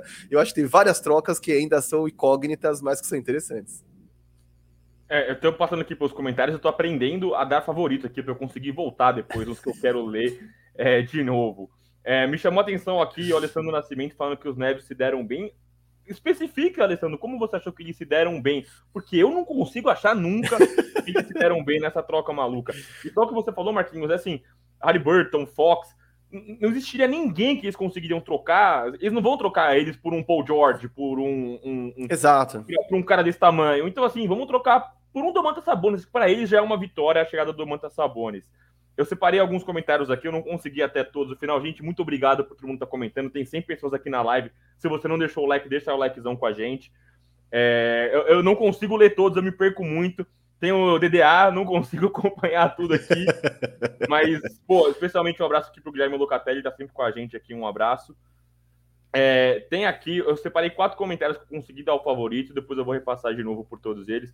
O Marco Túlio perguntou aqui: Danny Green não é um bom defensor, Vero? É, mas já tem idade, já virou, perdeu mobilidade, então ele não acha que ele tapa o buraco que os Sixers abriram na defesa, ou eles já tinham antes, né? Já tinham esse buraco na defesa. Então acho que o, o, o Danny Green não resolve esse problema nos Sixers. É... O Guilherme veio aqui, qualquer enquete que tem Blazers como vencedor, você já sabe que tá errada. Excelente. É, aqui o Dani pergunta: é, qual o sentido da frase do Duran que precisava de um cara grande e que, defender, e que defendesse da risada dos outros? Para quem não sabe do que a gente está falando, teve a seleção do draft na quinta-feira. Cara, a TNT teve uma, uma, uma, jogada de mestre que é fazer isso ao vivo, com os caras é, é, é escolhendo na hora. E aí. Sou, Para o All-Star Game, né? Importante. All All Game, draft do All-Star Game. Game. All-Star Game, desculpa. E aí, o LeBron, cara, é assim, é muito bom que o Kevin Durant é o cara mais blazer da liga. E ele se força a ser blazer, eu acho que ele até segura, às vezes, algumas coisas que ele quer falar e dá risada. E o LeBron é um cara muito carismático. E eles foram escolhendo, e o LeBron foi escolhendo todo mundo, exceto o James Harden, para forçar o Kevin Durant a escolher o James Harden, né? Tipo, acabou de trocar e o Kevin Durant com aquela cara dele de bunda. Aí sobrou o Rudy Gobert e o James Harden, né? E ninguém quer escolher o Rudy Gobert, porque o Rudy Gobert ele defende muito bem e só isso. Em nosso Game, tudo que você não quer é defesa. E aí sobrou ali os dois, e aí é, o James Harden, ele, o Kevin Durant, ele fala: "Ah, sobraram esses dois, mas como eu preciso de uma defesa de garrafão, eu preciso de vou enfrentar LeBron James e Giannis Antetokounmpo, vou escolher Rudy Gobert". Na hora que ele fala isso, o LeBron tá com um tablet na mão, eu, eu, eu, recomendo vocês. Eu acho que eu compartilhei no meu Twitter, o Marquinhos também compartilhou é, no, no, Twitter dele. Ele tapa o rosto dele, você vê o Lebron rindo por trás do iPad ali, do tablet dele. E, e, e o Duran com aquela cara, não, Rudy Gobert mesmo. E aí sobra o James Harden e o LeBron escolhe o James Harden. Foi espetacular. É, eu fiz meleca, eu soltei aqui um comentário que eu achei que, que eu tinha salvado aqui, eu tinha salvo, eu perdi mas era o pessoal falando que o Zion ainda vai, é, vai brilhar na NBA.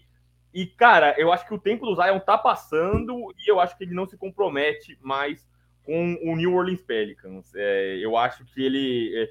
É, é não consigo. Eu, não consigo matar, falar que. Vocês sabem que eu, quando eu, para cravar opiniões polêmicas e eu me comprometer com a minha moral e reputação, eu faço. Mas eu não acho que dá para falar que o Zion é bust ainda, porque eu acho que ele não é que ele não tem talento, eu só acho que faltou uma motivação mas não quer dizer que eu não me decepcione com ele. Estou muito decepcionado com o Sr. Zion Williamson. Chegando na reta final aqui do podcast, é... eu vou fazer. Pode fazer uma pontuação, Marquinhos? Você levantou o dedo, é isso? É, eu levantei o dedo só porque a gente vai entrar numa pauta que é polêmica. Torcedores dos Lakers, dos Knicks, você que é contra esses times, não saia daí, a pauta vai ficar divertida agora, porque a gente vai falar da não movimentação de, de dois, duas franquias que são das mais tradicionais da liga e que vivem momentos complexos. Mas antes de mais nada, eu queria agradecer ao Cristiano Alves, da Bahia. Que acontece, cara? Várias vezes, velho, a gente troca ideia com uma galera fora daqui, né? Eu ia até incentivar a galera que, se por algum motivo a gente não responder tudo que vocês têm aqui, a gente tem ideia de fazer uma live só de saque para responder toda e qualquer pergunta que vocês mandem. Isso vai rolar muito em breve. Mas como a gente tá com tempo curto hoje, se a gente porventura não te responder aqui, cara, me chama no Instagram, chama o Vero no Insta, chama o Vero no Twitter, me chama no Twitter, porque a gente gosta desse bate-papo. Eu gosto de saber a opinião de vocês. Quando vocês mandam aqui, discordam da gente, é legal. É, é, é, essa conversa. Na verdade, o podcast é feito por duas pessoas, mas nesse exato momento, por 104 pessoas, porque sem vocês essa parada aqui não existe. Mas sexta-feira eu tava meio chateado, minha filha não ia ficar comigo esse final de semana. E o Cristiano mandou um textão no Instagram, cara, que eu fiz questão de printar e mandar pro Vero falando, nos comparando com alguns dos melhores podcasts feitos no Brasil, falando da importância e como o basquete chegou para ele lá na Bahia e o quanto ele gostava de ver nosso entrosamento, o quanto ele se divertia assistindo. Cara, foi a síntese do porquê a gente faz isso aqui. É para se divertir com vocês, é para se divertir entre a gente, para falar de uma parada que a gente gosta, para analisar sério, para trazer informação também. A gente estuda, troca ideia, ouve podcast, vê vários sites. A gente não chega aqui, abre e fica falando qualquer coisa que a gente acha. A gente realmente vai atrás de argumentos e discute até entre a gente antes para preparar uma pauta legal para vocês. E aí eu queria agradecer muito ao Cristiano e a todos vocês que nos seguem em alguma rede ou que estão aqui conosco pela primeira vez. A gente fica aqui pedindo like, pedindo para se inscrever, mas a verdade é que é isso. A participação de vocês é muito importante e, e e eu fiquei bem emocionado, eu fiquei feliz ontem. Eu falei, cara, é isso, sabe? É, a gente faz isso aqui literalmente de graça. E desde o Liga eu carrego essa coisa de como a gente cria conexões com as pessoas sem saber, né? Então, outro maluco outro dia tá falando bem morar perto de Barretos, é o Cristiano na Bahia, tem cara na Espanha, vira e mexe, tem alguém que manda aqui que comenta de Portugal. Então, meu, muito, muito obrigado a todos vocês. Emocionado, hein? Momentos de emoção aqui, hein? Acontece no final de ano e tal. Comecei a emocionado. É, eu tenho que também agradecer a todo mundo. Se você tá aqui com a gente por mais de 100 pessoas, se você não deixou seu like, deixa o likezão que pra gente é muito importante, ajuda muita gente. É... E aí, pulando para a última. Ah, é, é isso que o Marquinhos falou. Eu não consigo passar por todos os comentários, e que bom que eu não consigo, que vocês estão ajudando muita gente, mas se ficou alguma dúvida, eu realmente convido vocês a perguntar ou no Instagram ou no Twitter. Acha a gente lá que, pô, eu e o Marquinhos a gente sempre responde. É óbvio que a gente não está se colocando em posição de oráculos e nada, é uma grande troca de ideias. Então, se vocês quiserem trocar uma ideia com a gente, a gente não conseguiu responder aqui, manda lá que a gente responde na hora. E aí a gente falou de um monte de troca aqui, troca maluca, e todo mundo que venceu, que não venceu. Mas existiram dois times que chamaram muito a atenção por não terem trocado absolutamente nada, né? Dois times que, inclusive, estão parecidos ali em campanha. É, a expectativa era diferente em relação aos dois, mas dois times que não se movimentaram e eu acho que, obviamente, impacta muito na sequência deles na temporada, que é o meu Los Angeles Lakers e o New York Knicks, cara. Muita gente esperou uma troca, né? Que ah, essa temporada não funcionou o Kemba Walker com o Evan Fournier lá no, no, no. O Julius Randle tá horroroso. O Julius Randle deixou de seguir os Knicks nas redes sociais. Os Lakers, obviamente, um fiasco com o Russell Westbrook, DeAndre Jordan, Kent Bazemore. Jogadores que não tiveram nada a ver com o que pensa de basquete o Frank Vogel. É, e aí, o LeBron colocando, é, o, GM LeBron, né, falando, não, que como a gente tem a possibilidade de melhorar, a gente vai e melhora. Aí começou o aceita THT, né? O aceita THT Casemiro. É, o aceita THT, aceita THT. E o Lakers vendendo, fazendo saldão do THT, né? O Taylor Horton Tucker. E acabou, acabaram saindo sem nenhuma troca. É, eu acho, eu vou falar primeiro dos Knicks, eu vou deixar você falar, Marquinhos, para depois eu, eu, eu, pontuar sobre os Lakers. Eu tenho uma opinião muito particular sobre os Lakers.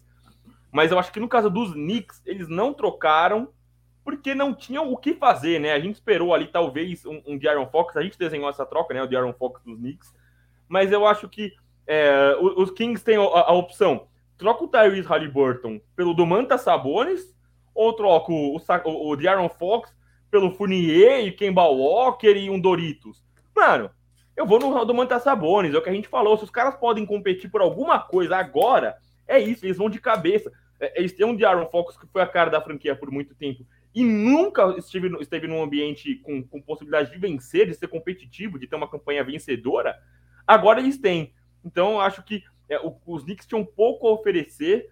É, e aí, cara, acho que quando você tem pouco a oferecer e, e, você não vai conseguir fazer alguma coisa que muda o seu time de patamar, melhor você ficar quietinho mesmo, antes que você faça uma cagada, que você troca é, algo por coisas que não fazem o menor sentido. Cara, putz, grilo. eu fico embasbacado, assim, porque eu acho que lugares que tem muita mídia, a gente sempre fala de como lugares que são mercados grandes tem muita pressão e que muitos jogadores querem ir para lá e não sei o que, tem várias coisas para aproveitar. O quanto um grande mercado pode se tornar, pode se tornar, não necessariamente é sedutor para talento. Nova York, cara, se tem um lugar que é sedutor para talento, é Nova York. E ainda assim, com James Dolan lá, não adianta, cara. A bagunça é do começo ao fim, quer dizer, não há muito profissionalismo na hora de ver as coisas, é, a maneira como eles deixam os caras se queimarem, porque Ok, o Julius Randle tá fazendo coisas péssimas, mas a forma como você trabalha a imagem desse cara, a forma como você conversa com esse cara, você frita o seu ativo, você realmente não arruma a troca no dia, no dia das trocas. É, Kemba Walker, pelo amor de Deus, gente, assim, é óbvio que o Kemba Walker não encaixa no esquema defensivo do Thibodeau. O Thibodeau tirou o cara de rotação com dois meses de liga. Quer dizer, quem queria o Kemba Walker? Qual é o valor do Kemba Walker na liga hoje? Já não tá num contrato gigante. Quer dizer, Fournier, e aí, assim, é, parece para mim um trabalho todo orquestrado para tirar valor da franquia, dos jogadores. É uma coisa completamente bizarra. Dessas duas franquias eu quero separar porque são diagnósticos muito diferentes. Para mim, o Knicks é um time que tinha sim que ter que se movimentar, tinha, tinha que se movimentar. É, não é exatamente um desespero, mas o, o Knicks já vive um clima de fim de feira após ter tido uma temporada incrível na última. Na última, na última temporada fizeram um, um, um ano incrível estão tendo um ano horroroso e já é um clima de fim de feira com ninguém querendo ficar, talentos ascendentes, mas que não tem condições de assumir a, o, o, controle do carro. Cara, é, é uma coisa que para mim vai virar uma, uma bola de neve e a gente sabe que a demissão do Tom Thibodeau é uma questão de tempo. E aí a várzea vai ser maior ainda, porque, de novo, sempre que você tira um técnico ou imagina uma troca, meu amigo, imagina quem vai para o lugar desse cara. Hoje no mercado, temos técnicos melhores que Tom Thibodeau no mercado? Tem um técnico que vai desenvolver talentos é, no Knicks? Cara, de verdade, não sei. Tem mais incógnita do que certeza nessa coisa toda do Knicks. Então, de verdade, eu acho que para o Knicks foi péssimo. Não só porque não conseguiu trocar nada, nem peças secundárias, como se afunda de vez na temporada, porque a coisa já estava horrorosa e daqui para frente só vai ficar pior. Não vai, não vai trocar só o Tom Thibodeau e os caras vão dar um salto de qualidade. Não, cara, o Julius Randle já não estava afim de jogar há dois, três meses, vai jogar mais três, sem vontade alguma, ocupando um espaço. Quer dizer, vão chegar no final da temporada com menos valor ainda, tanto ele quanto a Kimball Walker. Então, assim, cara, de verdade, horrível. O Lakers, eu acho que você tem uma opinião muito particular que eu compartilho até certo ponto, mas eu acho que tinha que ter se movimentado para trocas secundárias. Não tinha que ter feito loucura mas tinha que ter feito trocas secundárias. Eu brinquei num podcast que eu participei essa semana, o Time Outcast, com Marcílio Gabriel, com Diego Silver, com Yuri Fonseca, com Luiz do Switch TV, que eu brinquei que o Lakers na, na, no verão meteu aquele solteiro vivendo sozinho e foi no mercado sem fazer lista. Aí, ah, isso aqui é gostoso, isso aqui é legal, ah, isso aqui tá na promoção, não posso perder. E foi pegando um monte de coisa e quando ele chega em casa Primeiro que na hora de pagar, ele já se assusta, fala, puta, deu tudo isso, pelo amor de Deus, eu não estava preparado para gastar tudo isso. E aí quando ele chega em casa e vai fazer uma refeição, os ingredientes não se encontram, não faz sentido, não tem espaço para guardar o açaí de 4 litros que ele comprou no, no freezer. Bom, ó. Também.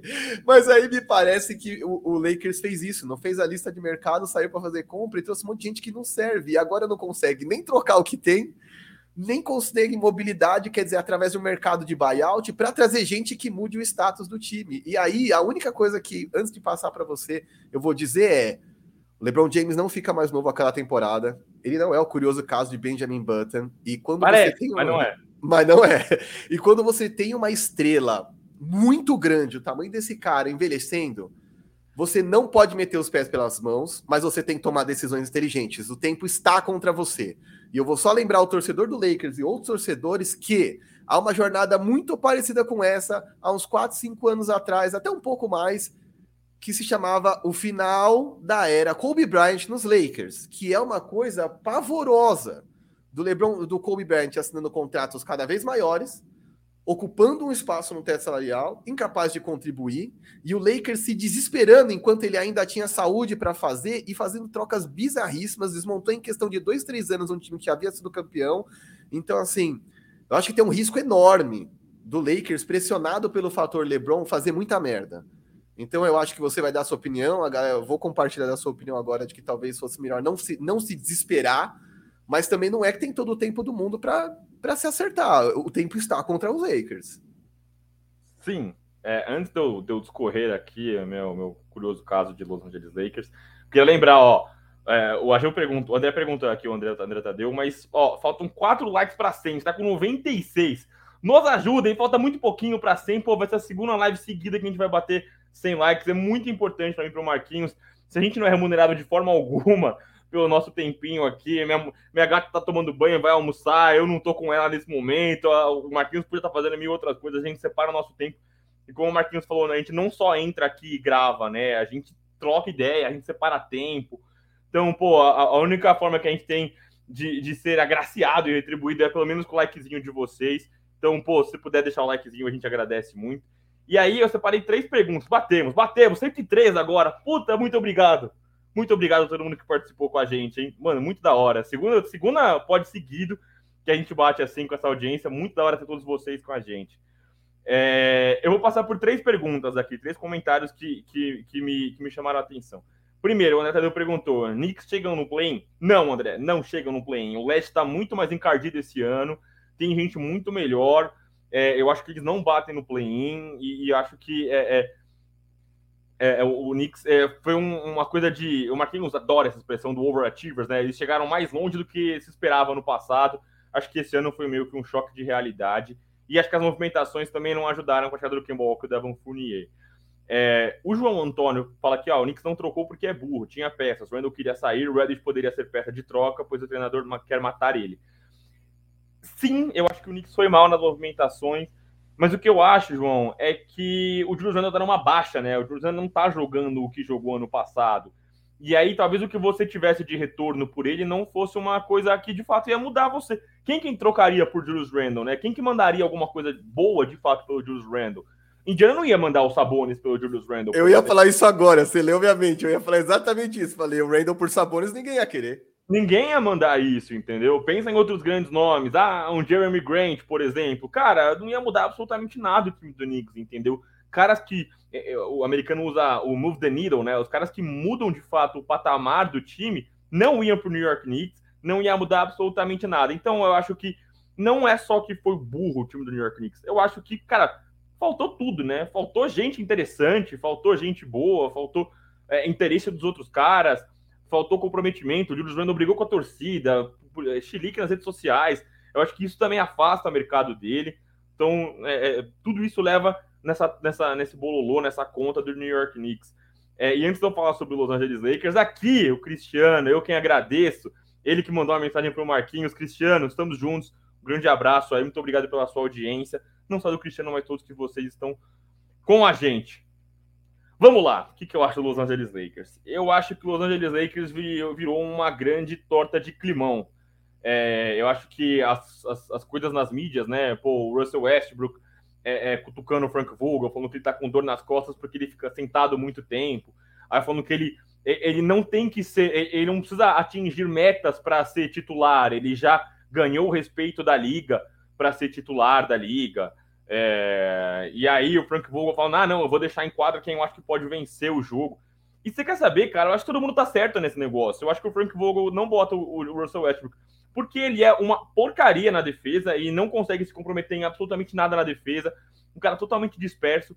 É, às vezes o cara se paga no ataque, né? O cara é muito ruim na defesa, mas ele contribui muito no ataque. Não tem jogado bem. O tanto de decisão horrorosa que ele tem é, em quadra é assustador. Ele sabe disso, o Russell Westbrook é um cara inteligente, ele sabe disso, ele sabe que o Russell Westbrook, ele sabe que ele mesmo está mal, e, e você vê na leitura corporal dele. É, os Lakers, depois que perderam para os Bucks, é, o LeBron foi com um bonezinho que tinha um adesivinho, é, awards mean nothing, né? Prêmios não significam nada. E, cara, eu, eu, não, eu não gosto de ficar procurando sinais, né? Esses easter eggs, né? Mas, cara, para mim é, é, uma, é uma porradinha no Russell Westbrook, né? Tipo, cara, você é MVP, mas você não ganhou porra nenhuma, cara. Você tem que se comprometer com o time, entendeu? É, o Pat Beverly que... jogou baixo, mas ele foi muito engraçado. Eu ri não, com o Pat Beverly é um pateta, né? O Pat Beverly é um pateta, né? O mas Beverly falou ali que ele provocou de volta, né? O Russell Westbrook, uns anos atrás, falou que o, o Patrick Beverly ele é um cara que engana as pessoas, né? Que ele só corre e não, não, não, não ele só corre e não defende de fato, ele não é um grande defensor, ele só corre por aí, fica correndo pra lá e pra contribui para vitórias, né? É, e aí eu até acho que o Patrick Beverly ele se vende muito mais pelo que ele fala e não pelo que ele entrega em quadra. Enquanto o Lucas Davi fala que vai se, se, se retirar assim, que fala mal de Patrick Beverly. Eu acho que se o Patrick Beverly entregasse só o que ele entrega em quadra, ele não estaria, ele não teria o valor que ele tem no mercado da NBA. É, dito isso, eu acho que tá uma grande torta de creme. Lucas Davi. Lucas Davi pistolou. Aqui. Mas eu acho que é. o Pat Beverly é figura necessária na NBA. Precisa ter. Eu acho saudável. Eu, Precisa ter. Existem coisas que você não gosta, mas você tem que entender que fazem bem. Eu detesto o Patrick Beverly, mas acho que ele faz bem é, para a NBA. O Marco Túlio brinca que eu fui a primeira pessoa a falar que o Westbrook é inteligente. Cara, mas inteligente, é, ele, ele conhece de basquete, ele manja de basquete. É, acho que ele toma decisões horrorosas, mas eu acho que ele é um cara que conhece de basquete. Isto posto, eu acho que os Lakers entraram no modo em que precisava trocar. E aí é o que a gente sempre fala sobre ativos. O que você tem na sua mão? Quem que você tem na sua mão? É, o Lakers não ia abrir mão de, de Anthony Davis e LeBron James. Os Lakers têm muita gente num contrato mínimo, né? Então, assim, Malik Monk, é, Trevor Ariza, são caras que estão recebendo muito pouco e você consegue pouca coisa. Quando você vai trocar, você precisa trazer alguém que esteja no mesmo valor. Quem você vai trazer por esse valor que vai mudar o time? Ninguém. É o que a gente falou, que é, é, é a troca, né? Quem que você vai trazer? Quem que vai vir em retorno? É, é uma via de mão dupla. Então, acho que os Lakers tiveram pouco asseio no mercado, porque tinha pouca coisa para fazer. Quem eles tinham para trocar era o Russell Westbrook e o Taylor Horton Tucker. Eu imagino que o Russell Westbrook vivendo uma fase horrorosa, né? É o mesmo que vale para o Julius Randle é, os caras estão numa fase horrorosa. Quem que vai assumir um salário desse? O Russell Westbrook ganha um dos maiores salários da liga, né? Quem que vai assumir um cara em baixa? É, para mim tinha a cara do Knicks essa troca, né? Mas é, o Knicks tinha pouca coisa para entregar para os Lakers que fosse mudar alguma coisa de fato para o time do, de Los Angeles. O Taylor Horton Tucker é um cara que teve muito mercado antes, né? Ele poderia ter sido uma troca com o Kyle Lowry, por exemplo. Mas um cara que não evoluiu, tá jogando muito mal essa temporada, muito mal mesmo. Tem oscilado muito. E aí, cara, começou a pipocar trocas secundárias que era, ah, Taylor Horton Tucker por Josh Richardson, do Boston Celtics. Cara, não vai mudar nada, entendeu? Vale mais a pena você segurar o Taylor Horton Tucker, ver se ele melhora nessa temporada, se ele tem alguma resposta nessa temporada, para ver se ele se valoriza e você trocar em algum outro momento. É, é, eu acho que quando os Lakers viram que não conseguiriam mudar o patamar da equipe nesse mercado de trocas, ó, a gente não vai resolver nada com isso aqui. A gente não vai conseguir trazer um cara que vai resolver nossos problemas. A gente não vai trazer um Tyrese Halliburton. A gente não vai trazer um Buddy Hilde. A gente não vai conseguir fazer nada disso para mudar o patamar da equipe. Com isso na mesa, não vamos se mexer, cara. Não vamos fazer loucura. Não vamos comprometer nosso futuro. É, o comentário que fizeram aqui foi perfeito. Né? Não vamos vender o almoço para comprar a janta, cara. Tem que ser é, é conciso. E aí, cara, agora em diante, passa por um período de reflexão, né? Um período de autoconhecimento. Os caras têm que sentar a bunda e conversar e trocar uma ideia, assim. É, ou você demite o Frank Vogel, o que eu acho besteira, eu acho que não vai ter ninguém no mercado que vai fazer coisa diferente. É, vão ter que acertar a minutagem, vão ter que entender como que faz as coisas. Falar, ah, não, vai estar no mercado de buyout. Cara, quem que você vai trazer no buyout que vai mudar o patamar dos Lakers? Né? Mesmo que o Dennis Schroeder seja, tome o buyout lá no Houston Rockets eu acho que não vai mudar nada, absolutamente nada. Eu acho que a sobrevivência dos Lakers essa temporada passa única e exclusivamente pela saúde de LeBron James e Anthony Davis. É, eu acho que esse mercado de trocas inoperante, em que eu corroboro, eu assino embaixo, você não comprometer o seu próximo ano por um ano agora que não ia mudar absolutamente nada, eu acho que faz sentido. Só que essa inatividade no mercado agora é, é sacramenta, né, condena o futuro do time a, no máximo, a primeira rodada de playoff. Eu acho que mesmo com todo mundo saudável, é, a não ser que por um milagre o Russell Westbrook clique de alguma forma, o que não vai acontecer, eu não tenho essa ilusão, é, mas eu acho que o time é, se, se cavou num buraco, né, entrou num buraco, o Gustavo Mesa ele brincou, né, que ele, o, o time entrou, pegou uma ponte e queimou o começo da ponte. Você não consegue voltar, parça. Você tem que ir para frente, não tem o que fazer agora. E aí eu acho que o time está condenado, vai pegar um play-inzinho. Se os caras estiverem saudáveis, vai pegar um play-inzinho e ainda pode pegar gente muito indigesta no, no play-in. Então acho que é, não, não, não vejo um grande futuro para o Lakers nessa temporada. E até para temporada seguinte está complicado você conseguir fazer manobras. Mas É, eu acho que dormiram no ponto não agora os Lakers. Acho que eles dormiram no ponto lá atrás, quando assinaram com o Russell Westbrook, quando assinaram, fizeram a troca, quando comprometeram tudo isso. E deixaram o Alex Caruso, por exemplo, ir embora. Mas eu acho que é, entre comprometer o futuro e, e, e de fato é, competir hoje, eu acho que os Lakers fizeram certo em não se mexer é, nesse momento é, para conseguir competir de fato. Acho que eles fizeram correto em não, não comprometer o time é, no, na, na NBA nesse momento de trocas. Amigo é... Marquinhos, você quer que eu pontuar? Eu sei. Não, é, na verdade eu só queria ter que eu vi um comentário do Ed aqui, eu acho que é muito importante falar sobre essa parada aqui, que é, ah, conhece alguém que teve um declínio tão grande quanto o do Westbrook. Cara, é uma questão muito complexa isso aqui. A gente sempre fala como a gente abraça os caras em baixa. É, o Westbrook é um cara que até certo ponto eu defendi enquanto eu pude. Tem um IGTV antigo meu lá no Instagram muito bom falando sobre como, como eu acho que ele é um gênio indomável, é, mas ele não se ajuda. E aí eu acho que o fato de ele não se ajudar, nesse exato momento, eu tenho que concordar com quem diz que o Lakers nesse momento faz mais mal a ele do que ele ao Lakers. Porque várias partidas em que ele sentou e não atuou, o Lakers teve o dom de perder para o Portland Trail Blazers já nessa nova configuração. Com tipo bola de Anthony Simmons para decidir o jogo. Quer dizer, uma é, zona completa. Nem nessa configuração, porque os caras que estavam foram embora e os novos não chegaram, né? Então, assim, não é que chegou o Josh Hart e tal. Não, só foi embora a galera que não tava, né? Eles perderam para Anthony Simons e o CJ Elby lá. Exato. E o Westbrook não estava em quadra para ser culpado. Então, eu acho que a questão é só a gente não cair na narrativa fácil de apontar o Westbrook como o único responsável por, pela essa draga do Lakers. E por que, que eu falo isso? Porque é uma coisa que eu sempre falei pro Vero, tá? Eu, a gente pode discutir o quanto LeBron James é interessante, inteligente, se ele melhora ou não melhora os companheiros da sua volta, mas existe uma lógica sobre, sobre LeBron James, tá? Que é, no tipo de LeBron James, quando vence, ele é um gênio, e quando perde, a culpa é sempre dos outros. Ninguém nunca culpa o, o, o, LeBron James. E a gente pode aqui entrar numa discussão se está certo ou não está certo, mas é o que acontece. Quando é o Westbrook, é o contrário, tá? Quando o Westbrook perde ou quando o Westbrook faz uma cagada, tudo é culpa dele, velho. Absolutamente tudo é culpa dele. Ou é porque ah, ele tava é, galgando número para buscando stat, ou ah, ele é muito burro, ah, ele é um puto imbecil. E, cara, não é bem assim, tá? De verdade, a, a expressão pior MVP da história não existe para o cara chegar no nível patamar MVP da NBA, que é um lugar que quem joga basquete nos Estados Unidos tem uma chance em 3 trilhões de chegar no nível profissional e o cara ser num ano eleito o melhor jogador dessa liga, ele não é qualquer porcaria. Só o que eu acho é que ele é um cara que, até certo ponto, por ser indomável, não se adapta facilmente ao sistema tático, não tende a respeitar técnicos, e aí isso o coloca em posições muito desvantajosas.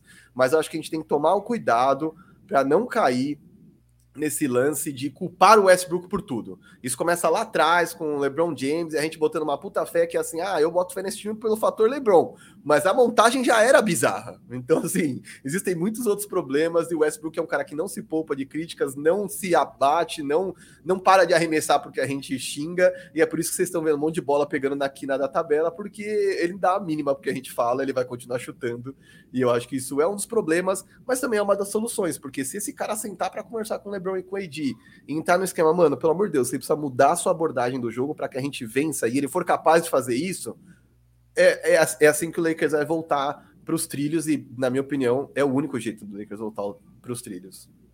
É, é, o único jeito, é isso ou é isso. É, eu vou deixar três curtinhas aqui antes de eu me despedir. A primeira é, perguntaram aqui sobre a possibilidade da troca do John Wall pelo do John Wall e uma first pick pelo Russell Westbrook uh, no, no Lakers e Rockets. É, eu acho que os Lakers não assinaram esse papel porque o, John Wall não está jogando há muito tempo. Então o Lakers preferiu ter a certeza do Russell Westbrook saudável. E assim, horrível, mas pelo menos o cara está em quadra. Do que um cara que não vai estar em quadra e se, se comprometer. Então acho que é, é, foi por isso que eles não assinaram essa troca. E não sei se o John Wall também é um cara muito fácil de vestiário, né? O, o Russell Westbrook, com todos os problemas que tem, ele é um cara que ainda se dá bem com o LeBron James e o Anthony Davis, né? O John Wall, não sei como é que seria nos vestiários. E aí, duas trocas menores que rolaram e a gente não citou aqui ainda, eu já vi gente comentou, comentou né, nos comentários, odeio ser redundante, mas que foi a ida do Marvin Bagley para o Detroit Pistons. Eu gostei muito, o Marvin Bagley precisava sair do Sacramento Kings. Ele nunca vai superar o estigma de ser a pick 2, selecionado na frente de Luca Doncic, Trey Young, JJJ, Mas assim, pelo menos ele vai ser feliz num ambiente diferente. Eu acho que ele vai ter minutagem, vai ter volume no Detroit Pistons. Bom para ele. E outra troca menor foi a saída do Tadeu Young do San Antonio Spurs do Marquinhos para o Toronto Raptors. Que, cara, eu acho excelente pro Toronto Raptors. É um pivô reserva que precisava muito, um cara inteligente, um cara que defende. Só acho que o San Antonio fez cagada, porque eu acho que o San Antonio poderia ter conseguido mais coisa. O Tadeu Young é um cara que, mesmo sem jogar, valeria, é, estava bem é, conceituado na liga, né? Tinha um bom mercado na liga. É, é um pivô reserva como ele faria sentido em muitos times, é, como até no Lakers, como Chicago Bulls, como Toronto Raptors, e, e ele foi pro Toronto Raptors que o San Antonio Spurs poderia ter arrancado mais picks ou mais coisas valiosas nessas trocas todas. Com essas três curtinhas eu me despeço. Eu queria agradecer muito todo mundo que participou. Mais uma vez, uma tremenda audiência da gente. Batemos 120 pessoas, mais de 100 likes. Eu queria agradecer muito. Cara, muito obrigado mesmo que participou todo mundo com a gente. O Diego Silver que tá aqui nos bastidores pilotando as coisas. Você, meu amigo Marquinhos, e sua internet disléxica, que me deixa sempre no desespero. Espero que não pareça pra você desesperado quando o Marquinhos cai aqui. Muito obrigado a todo mundo que participou com a gente. Um abraço para vocês mesmo. Um bom sábado para todos vocês. E, pô, faltou alguma coisa aqui com a gente? Deixa nos comentários no YouTube mesmo, o Marquinhos volta aqui, de vez em quando a gente lê os comentários. Manda no Twitter, manda no Instagram, a gente responde quando vocês quiserem trocar uma ideia com a gente. Então, muito obrigado mais uma vez. Eu, Gabriel Brunelli, por aqui. É isso, galera. Muito, muito obrigado. Chegamos aí, batemos 120, 125 pessoas. Eu não podia estar mais feliz para iniciar esse final de semana de sol, pelo menos aqui em São Paulo. Espero que você, todo o Brasil, esteja aproveitando, seja você ouvindo de manhã, de tarde, de noite, a hora que você estiver ouvindo. Então não deixe de consumir NBA e vir aqui com a gente debater. É isso, galera. Muito, muito obrigado. Tenham todos um bom final de semana. E é isso, galera. Valeu! Falou pra vocês.